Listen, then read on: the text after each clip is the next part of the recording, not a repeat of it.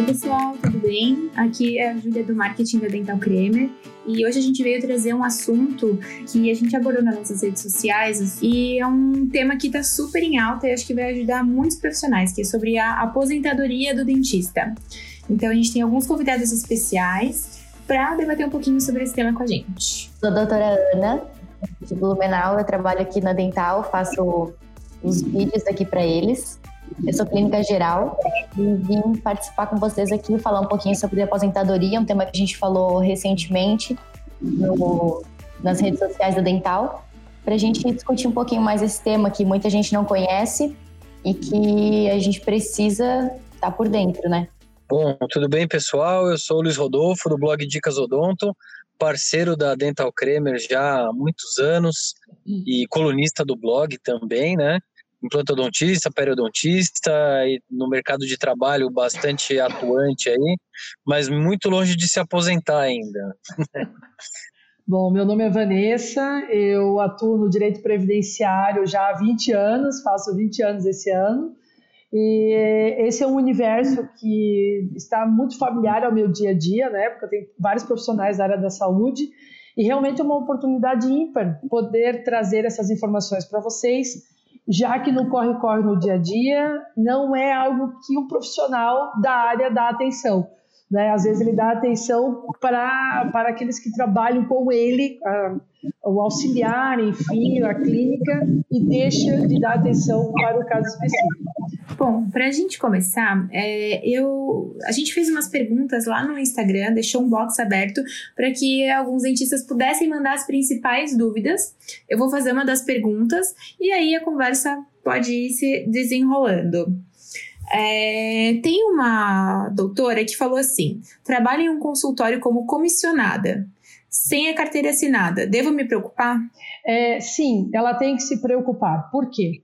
Uh, como eu disse, a preocupação natural, da, digamos, das empresas ou dos sindicatos é ter laudo técnico, né, da, das condições de trabalho, apenas daqueles auxiliares, das pessoas que é, assessoram o profissional da área da saúde, do dentista, e esquecem às vezes de contemplá-lo. Quando a gente fala de sindicato, a grande maioria já tem essa preocupação nos seus laudos, então é uma parte que já está um pouco mais assegurada. Agora, quando você tem uma clínica e um profissional vem prestar um serviço, ou você é o dono da clínica dentro da iniciativa privada, é, geralmente isso não é observado. E até é uma, é uma falta de percepção das próprias equipes, das próprias é, assessorias médicas do trabalho que não observam que o dono da clínica ele tem que ser contemplado pela avaliação da condição de trabalho. É importantíssimo, porque o, quem trata, quem tem contato com o paciente é o profissional, é o dentista. Aquela pessoa que o auxilia, ela está em volta mas o contato com o paciente é do dentista. Então, o risco é do dentista.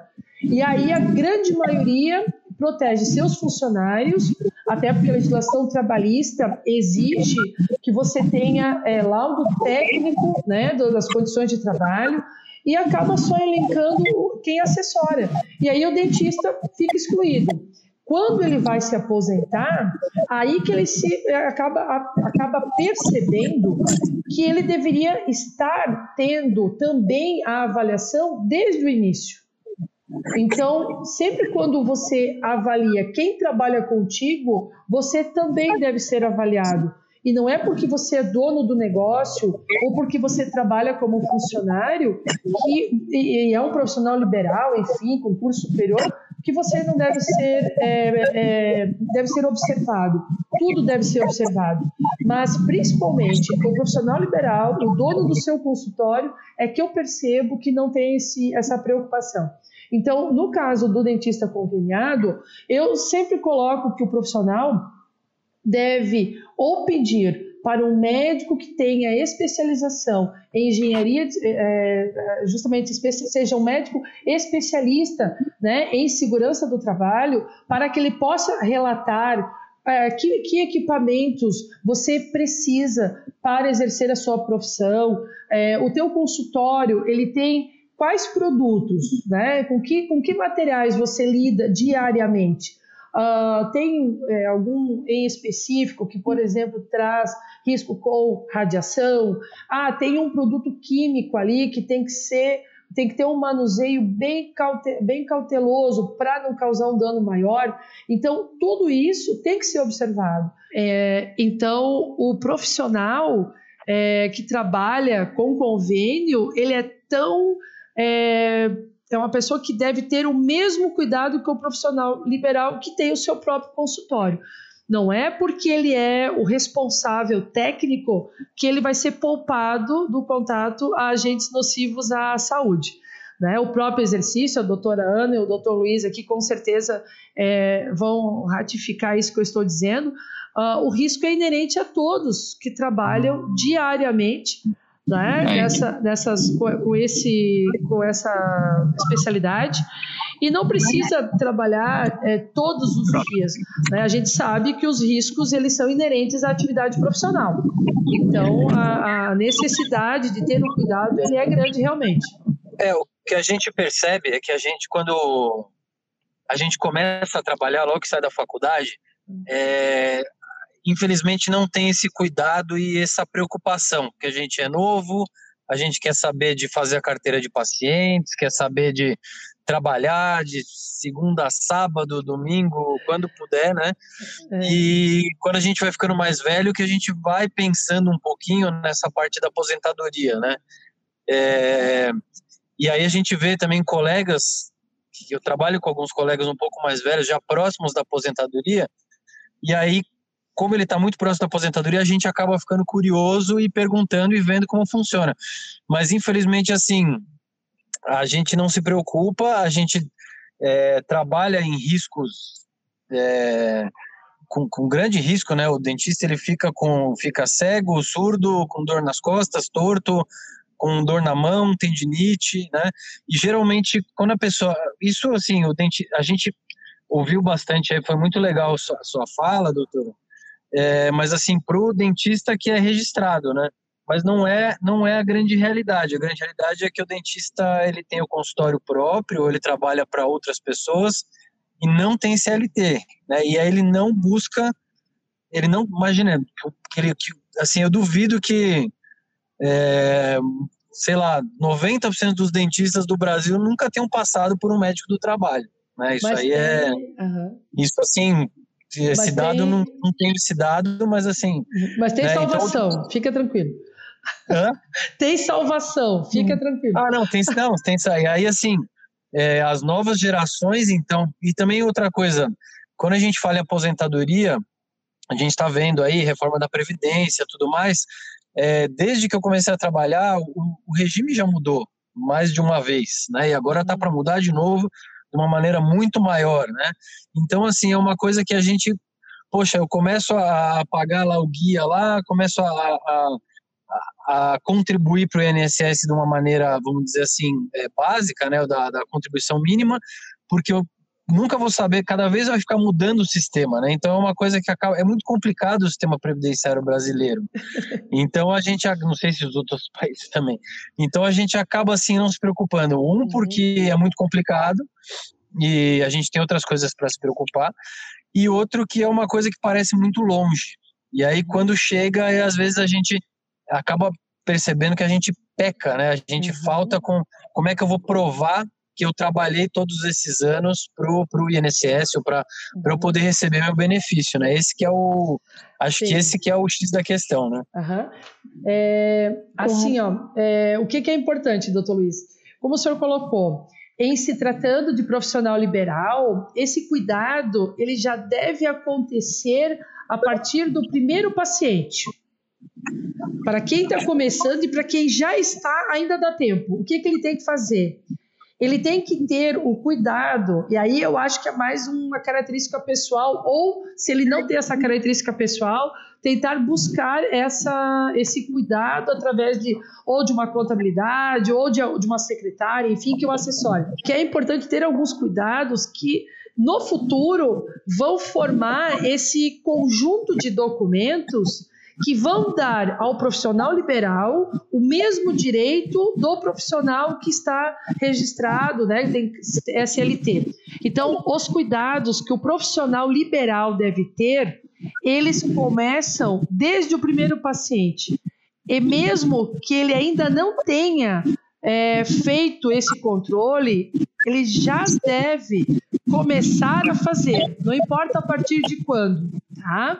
Que controle é esse? Por exemplo, quando ele compra instrumentos, quando ele compra é, uma cadeira, uma máquina, enfim, qualquer equipamento que ele adquira para o seu exercício profissional, ele é fundamental para comprovar esse exercício, essa exposição, porque ninguém compra é, suprimentos, materiais, se não vai fazer uso, certo?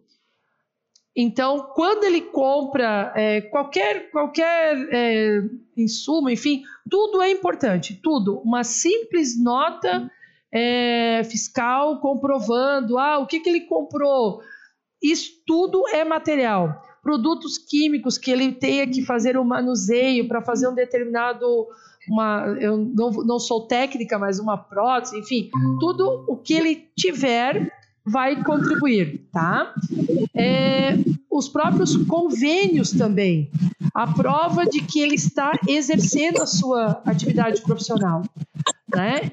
Todo, é, todos esses materiais vão formar o cenário para que um médico com formação em segurança do trabalho possa ir até o, o, consultório e possa avaliar, possa dizer assim, olha, realmente esse profissional da área da saúde, esse dentista, ele tem todas as informações do exercício pleno da sua função. Então, é possível, através da, da, contratação de um médico especialista em segurança do trabalho, que vai até o local de trabalho, ele consegue trazer tudo isso. Aí você vai mostrar a tua carteira de clientes, ele vai, você vai comprovar desde quando você exerce profissionalmente, o seu ofício, isso tudo é material para comprovar. Então, de um jeito ou de outro, mesmo que você não seja funcionário, você consegue comprovar o exercício da odontologia, enfim, ou como cirurgião dentista geral, você consegue comprovar o teu exercício profissional. Tem uma pessoa que questionou aqui uh, como funciona se a aposentadoria especial é aquela que o dentista fica desabilitado e não pode mais atuar, e quanto tempo que a pessoa precisa exercer a função para conseguir a aposentadoria. Certo. Posso, posso, posso falar, doutor? Pode, pode. Aí o, o, o jeito até legal para os nossos para os dentistas mesmo, porque o dentista às vezes ele foge dessa parte jurídica, né? Bastante.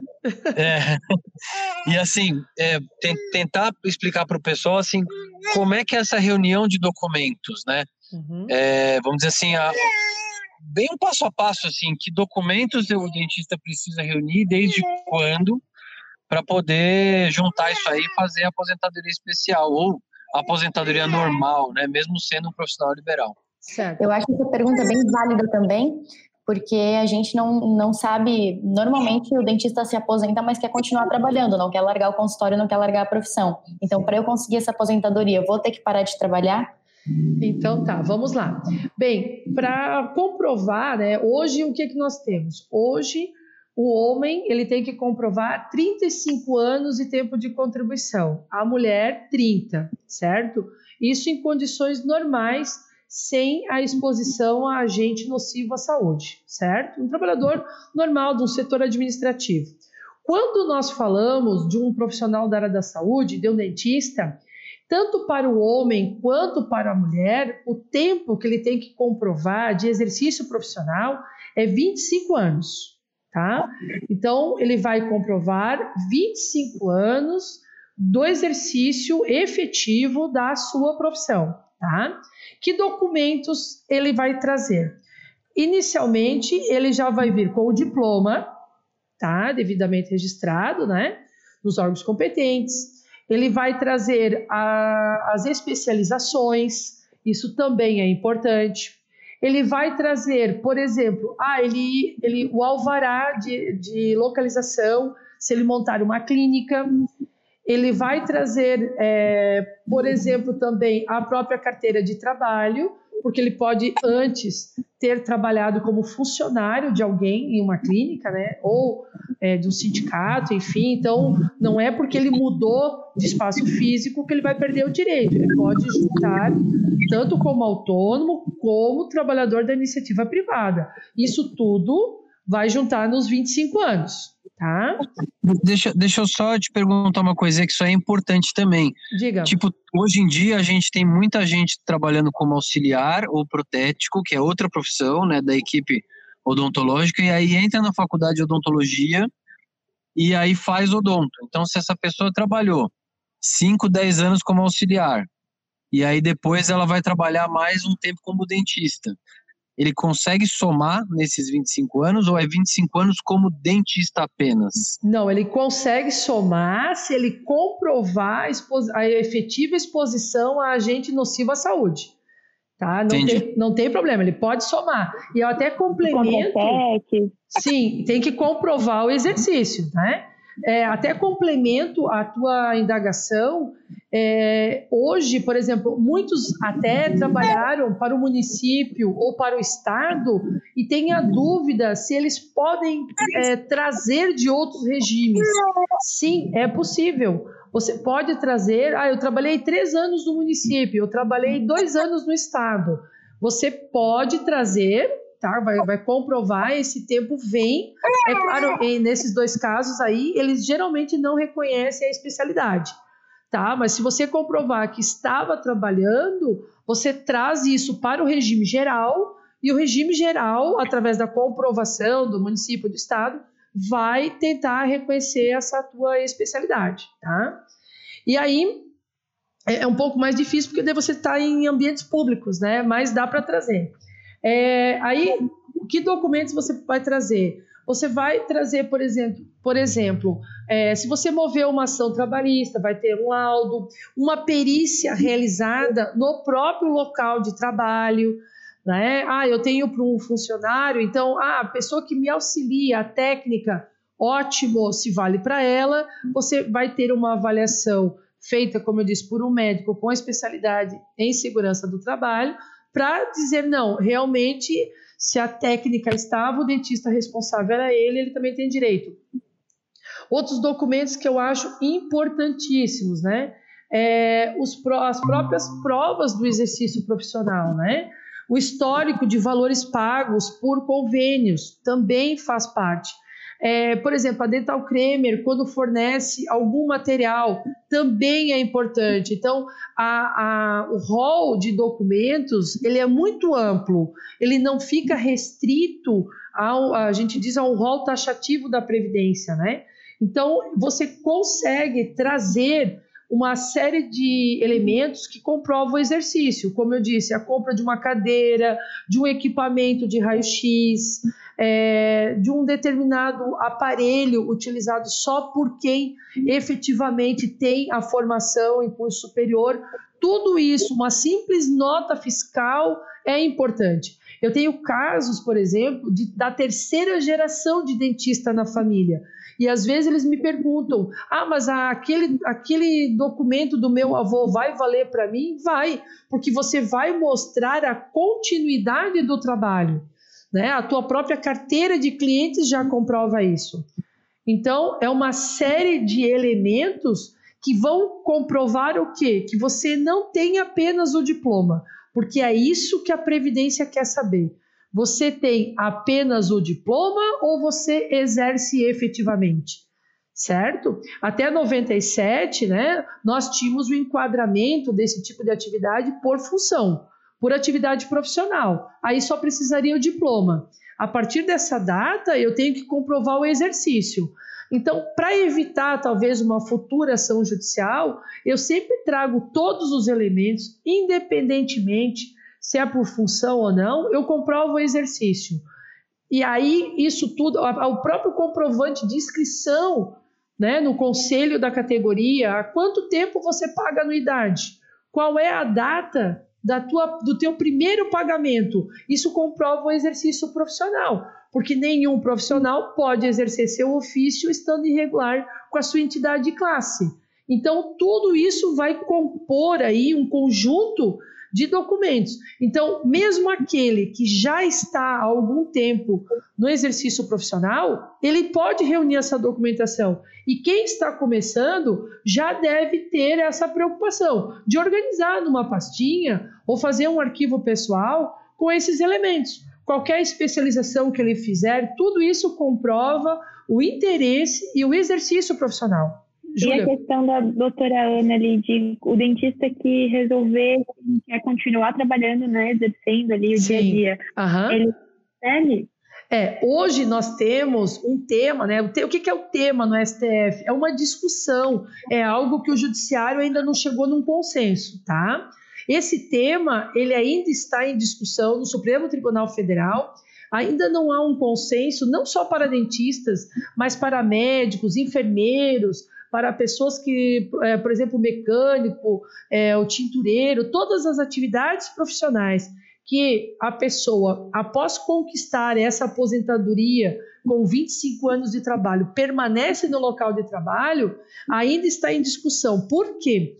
Porque a orientação que nós temos na 8.213, na 8 que é a legislação previdenciária que norteia os benefícios, ela diz que você em sendo contemplado com a aposentadoria especial, que é aquela que tem o código B46, em que você trabalha por 25 anos, ela justamente diz o quê? Olha, eu estou reconhecendo o seu direito, mas para isso você tem que se afastar da fonte que te dá, que te dá o prejuízo à saúde. Ou seja, ela diz: eu te dou o benefício, você vai se aposentar antes, com 25 anos é, de trabalho, de tempo de trabalho, né, de tempo de contribuição, mas eu não permito que você continue a exercer o seu ofício.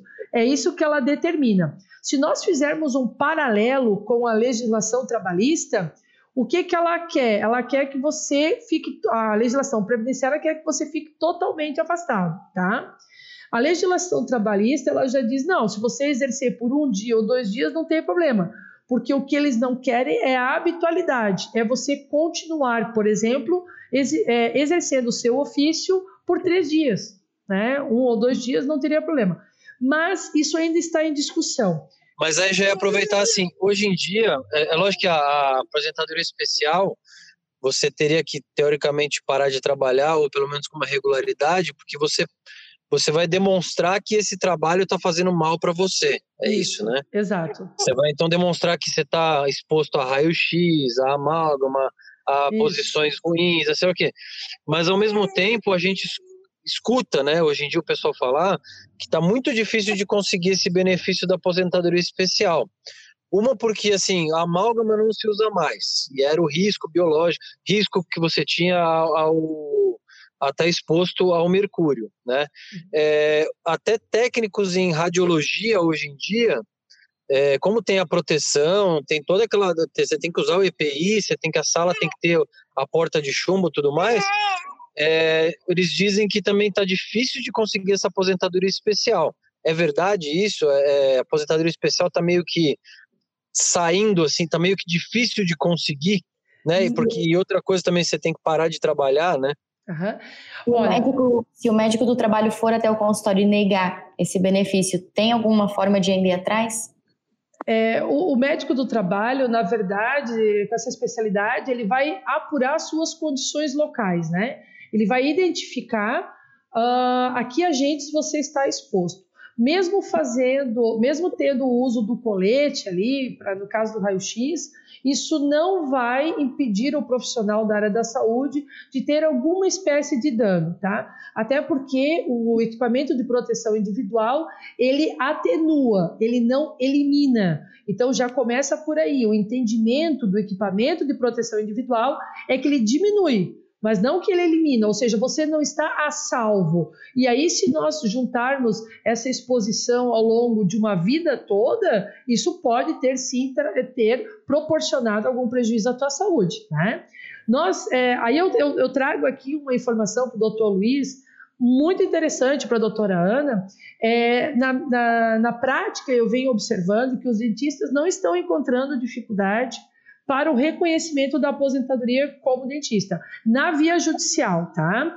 Na via administrativa, via de regra está sendo negado. Por quê? Porque uh, a aposentadoria especial, ela exige praticamente a formação de um caixa que no futuro vai ser o caixa que vai manter a tua, o, o teu direito. Por isso que você se aposenta mais cedo. Quando você é funcionário, a empresa paga essa alíquota.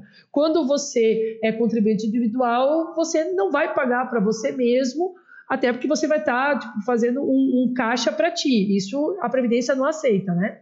Então você acaba tendo o, o dentista da iniciativa privada, o autônomo, né, o profissional liberal, ele, ele obrigatoriamente ele vai questionar na via administrativa e vai levar isso para a via judicial, tá? Quanto a isso, não tenho dúvida, porque é, é uma discussão ampla e tem que levar para a via judicial, mas tem que passar pela administrativa, tá? Não pode ir direto, certo?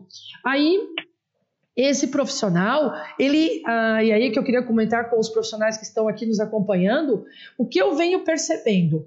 Há uma série de doenças a que vocês estão expostos justamente porque você, é, às vezes, tem contato com uma pessoa que tem, ah, que, que tem, está acometido pela AIDS, pode estar acometido por tuberculose, pode estar acometido por uma série de doenças que vocês desconhecem.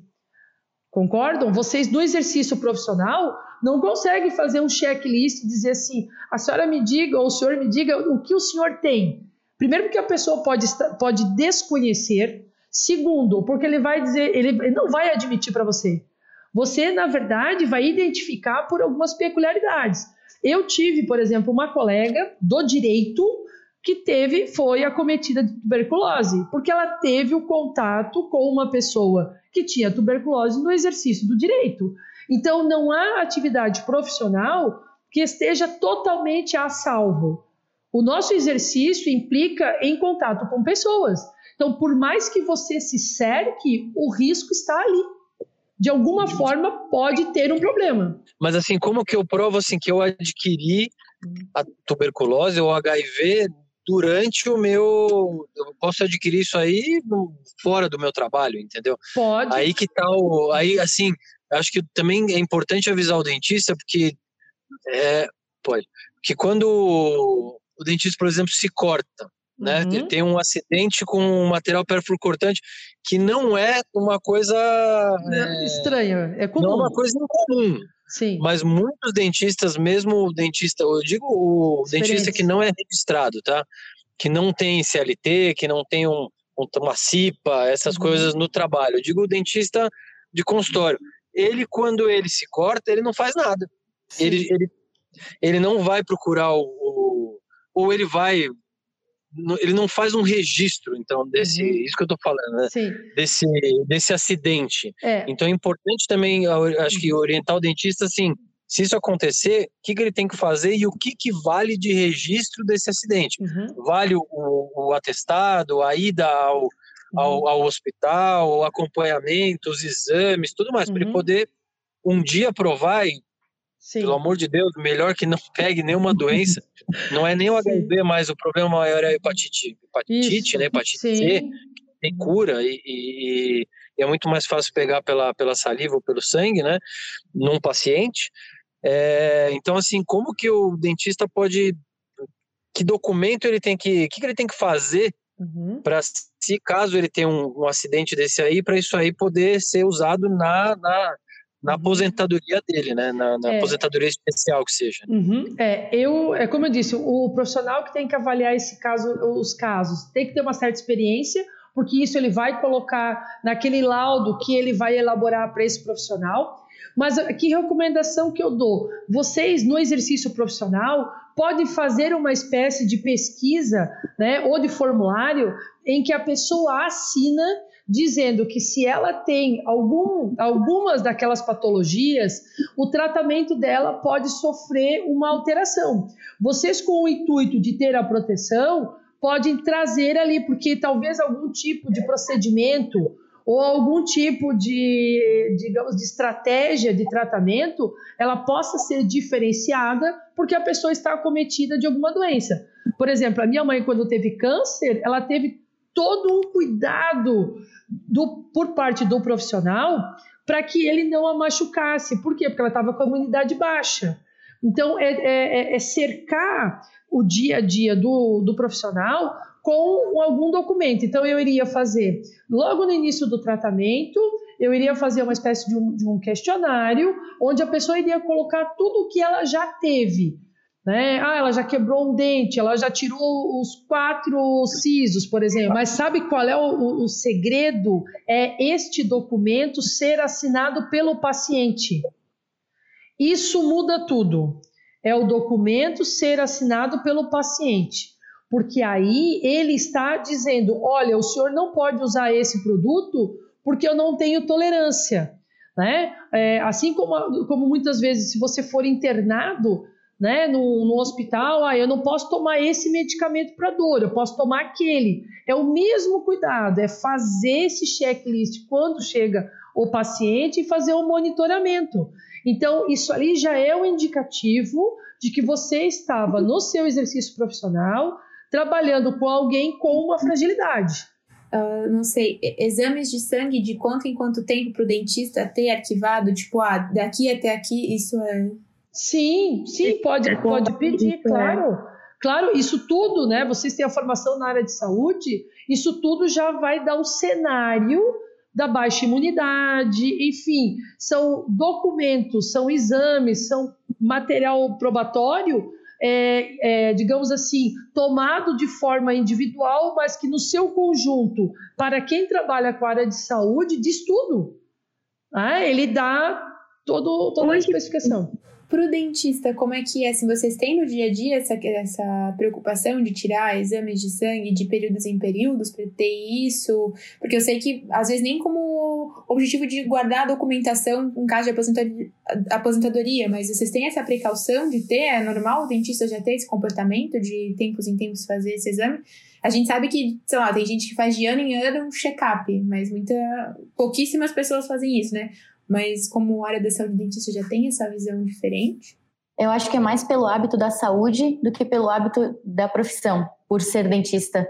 Acho que essa, essa rotina já se torna mais a rotina mesmo, é, em função de todas as doenças que a gente pode estar exposto no dia a dia de uma forma geral, e não pela profissão. Eu falo por mim, né? Não sei, doutor Luiz Rodolfo, se por ser dentista tem essa, essa mania de fazer exame a cada seis meses devido à profissão. Ah, sim, tem, tem.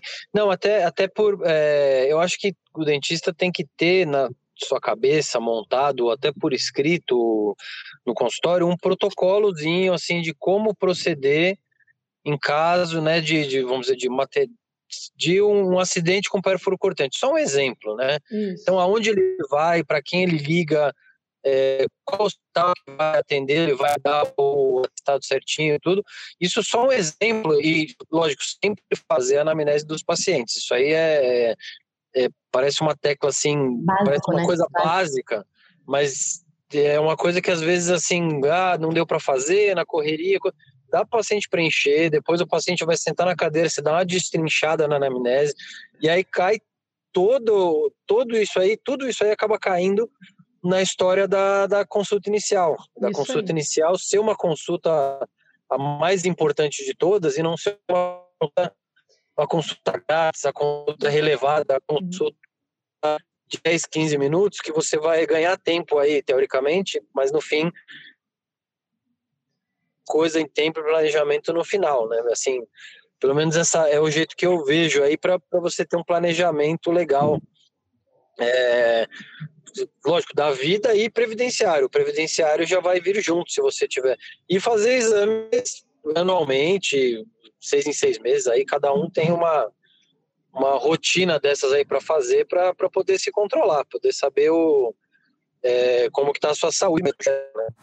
Isso me lembrou que na, na, nisso, a gente às vezes fazia até conversar com o pessoal ali de, de redes, com, a, com o pessoal do marketing, desenvolver um pack com, só o checklist básico para quem quer começar a atender coisas de documentos que ele vai precisar guardar, coisas que ele tem que uma um checklist de anamnese. É igual quem trabalha com redes sociais, tem muita gente que faz freela de redes, aí tem um manual para quem quer começar o freela, um contrato, e, enfim, o passo a passo de programação de post. Dá para fazer a mesma coisa para o lado do dentista recém-formado, um, um checklist de por onde começar. Vem aqui que eu, o caminho para te garantir. Isso é bacana, acho que eu vou atrás para a gente conseguir construir um negócio assim. E até eu queria aproveitar, Júlia, aproveitar o gancho que o doutor Luiz colocou, é, o, que, o, que, deve fazer né, o profissional da área da saúde, o dentista, que, que eventualmente ali se machucou? Bom, ele deve procurar a saúde, né, deve procurar o hospital, o pronto-socorro e dizer lá, quando eles perguntam, ah, o que foi que aconteceu? Aí vai dizer, olha, eu sou dentista, eu sou uma dentista, no, no meu exercício profissional lá eu me machuquei, eu não sei, eu estava tratando de uma pessoa que eu desconheço os hábitos, eu não tenho certeza, eu gostaria de fazer uma avaliação. Então, já fica no prontuário lá do hospital, e esse prontuário ele é guardado por 20 anos, né? Já fica esse indicativo de que a pessoa procurou socorro. Tá? Então, o pessoal lá da área da saúde vai identificar, vai pedir exames para saber, ó, realmente houve ou não houve. Né? Então, esse material ele pode pedir depois. Eu disse, ó, eu quero um prontuário justamente porque eu tive um acidente. Então, isso tudo já pode, pode ser um material que ele vai começando a, a estruturar, a montar. Mas é como o doutor Luiz falou, a grande maioria se machuca, toca o barco, não negligencia, pensa assim, não, tá tudo bem, vamos bola para frente, não foi nada, e às vezes pode ser uma porta aí de uma infecção. É, até o protocolo é, melhor é que você consiga levar o paciente junto. É, mesmo se você tem todas as informações dele, anamnese, tudo, ele pode ter se infectado nesse meio tempo e ele não saber também, né? Então, mais por, por uma por uma assim paz de espírito, né? É, geral, você leva o paciente junto, convida-o para ir junto, né? É, se ele se prontificar, ele vai junto até. Se você aqui, pelo menos aqui em São Paulo, você indo em lugares que tem o teste rápido, né? Tem lugares que são específicos para é, para HIV, para infecção desse tipo. Eles já fazem o teste rápido nos dois, no paciente, no dentista, já tiram a, a, aquele medo inicial, né? E depois você faz os exames depois de três meses, seis meses para acompanhar. Porque aqui, se você for, é, eu sei que a gente está desviando um pouquinho do assunto, mas aqui, se você for sozinho para fazer o teste, provavelmente, se você não souber o background do seu paciente, ou se ele tem doença ou não, você vai ser sugerido a tomar o coquetel. Né? E aí já é uma outra. Você já entra num outro negócio que, que é um remédio que faz mal, que, né? Uhum. E, e, dá um monte de problema de saúde aí também. Né? É, é muito importante os profissionais unirem esforços, né? Em verdade, se nós nos preocuparmos, de, não importa, o momento da conscientização faz toda a diferença, porque as contribuições para a Previdência não são baixas, é, elas devem sim te dar retorno no futuro, né? E, e é claro, você tem que estar atento aos prejuízos que a tua saúde pode sofrer pelo exercício incorreto, né? Pela, pela exposição que você está tendo, enfim, e pelo exercício profissional, digamos, é, sem proteção. Né? onde você está buscando a proteção do judiciário, da legislação previdenciária, e que aí você deixa de ter a, a digamos, a, o complemento, né, o direito ao. A, quando você entrou nessa profissão, você já sabia: olha, eu vou ter a possibilidade de prejudicar a minha saúde então eu vou ter aí, eu vou me organizar de tal forma que no futuro eu vou poder exercer um direito. Então é de extrema valia contar com vocês, né? Eu tenho certeza, nós temos é, vários profissionais extremamente é, habilitados e capacitados para dar esse norte. A conscientização é o ponto central, sempre. Não tem hora para começar, a pessoa pode estar próxima à aposentadoria ou início de carreira, não importa fazendo o, digamos assim, esse conjunto probatório, fazendo essa estruturação, com certeza o teu direito vai ser reconhecido. E o grande alerta que eu faço para os dentistas é que muitos não se atentaram ainda que com a reforma da previdência será exigida idade mínima. Ou seja, a norma vai ficar vazia. O que, que, eu quero dizer com isso? Que vocês que estão, como todos os profissionais da área da saúde, né, todos aqueles que estão expostos a agentes nocivos à saúde, se não tiverem o cuidado de é, é, chamarem a atenção dos legisladores, né, porque eles vão exigir uma idade mínima, então não vai adiantar ter só os 25 anos de tempo de exposição, você vai ter que ter a idade mínima. Então, para que adianta sair do mercado? Você não vai sair antes do mercado, porque você vai ter que alcançar a idade.